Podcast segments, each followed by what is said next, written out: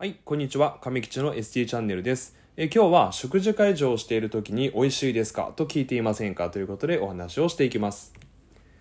はい、えーまずはじめになんですけども、え、嚥下障害の患者さんに対してですね、こう食事会場を行う時っていうのは結構ありますよね。で、えこの動画では、え看護師さんや、まあ、在宅で食事会場をしているご家族の方、まあ、一般の方ですね、えまあ、そういった方々にこう見ていただきたい動画になります。えー普段ですねこう何気なくやってしまっていることっていうのがもしかしたらですねむせ込みの原因を作ってしまっている可能性があるんですよね。なので、えーまあそんなこうついついやってしまいがちな、えー行動ですね、まあ、それがなぜ良くないのか、えーそしてその対処法が分かりますので、えーぜひ最後までご視聴いただけたらなと思います。はい、えーこのチャンネルでは言語聴覚士に関する様々な情報を発信しております。えー私は言語聴覚士亀吉と申しまして、えープロフィールは以下をご参照いただけたらなと思います。はい、えー今日はですけども、えー食事会場をしている時に美味しいですかと聞いていませんかということでお話をしていきます。えーまあね、こういう、えあのタイトルでまあお話をしましたけども、えーいやね、亀吉さんと。いや患者さんにね食事会場をしていたらそれはですね美味しいですかって聞きますよとでいやそんなことも聞いちゃダメなのか亀吉っていうふうにねこう声がちょっと聞こえてきます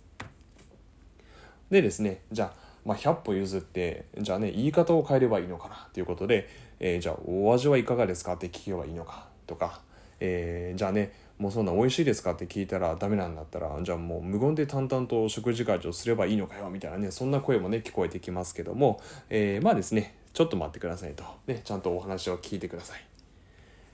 えーまあねあの美味しいですかと聞くこと自体ね、えーも悪くはないんですよね。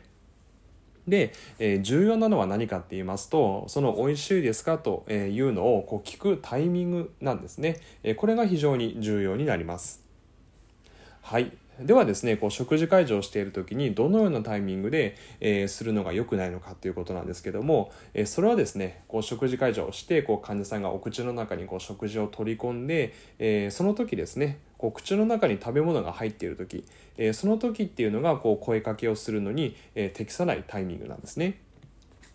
で、えーまあ、口の中にこう食べ物が入っている時に「まあ、美味しいですか?」とかってこう聞いてしまうと、まあ、当然こう患者さんはねご質問されたわけなんで、まあ、答え答えるわけですよね。まあ、まずいっていうなり、まあ、美味しいっていうなり、まあ、何でもいいんですけども、まあ、要はこう喋らないといけないわけなんですよね。でそうするとですね、えー口の中にこう食べ物が入ったままこうお話をすることになりますんで、えーそれはですね、え要はこう誤嚥のリスクがこう高まってしまうわけなんですね。はい、なので、えー口の中にこう食べ物が入っている時にはこう患者さんにこうね質問とか、えー声かけをしてはいけないんですね。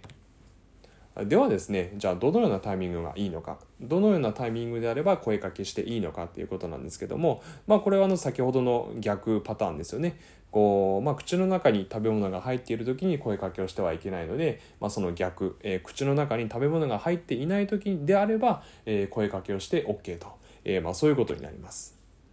で、えーまあ、その場合はですねこうしっかりこう患者さんがこう飲み込んだことをねこう介助者が確認して、まあ、口の中にこう食べ物が入っていない状況であれば、えー話しかけても OK と、まあ、なのでこう食事介助を実際して患者さんがお口の中に取り込んで、えー食べ物をねこう咀嚼してこうごっくんと飲み込んで飲み込んだことを介助者が確認して、えーその後はい今の美味しいですか？みたいな感じでこう聞く分には全然 OK ということになります。はい。ということで、えー今日はですけども、えー食事会場をしている時に美味しいですかと聞いていませんかということでお話をさせていただきました。えー食事会場中ですね、こう飲み込んだかを確認してからこう声かけをすることが大事という、まあ、これを、え今日はね、覚えていただけたらなと思います。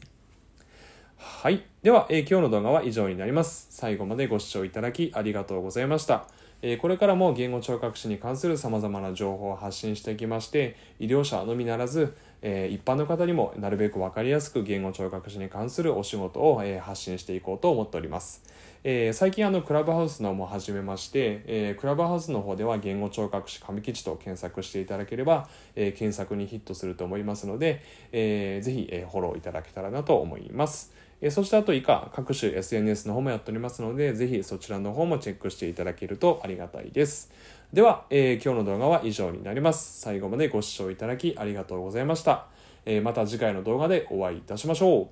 う。ではまた。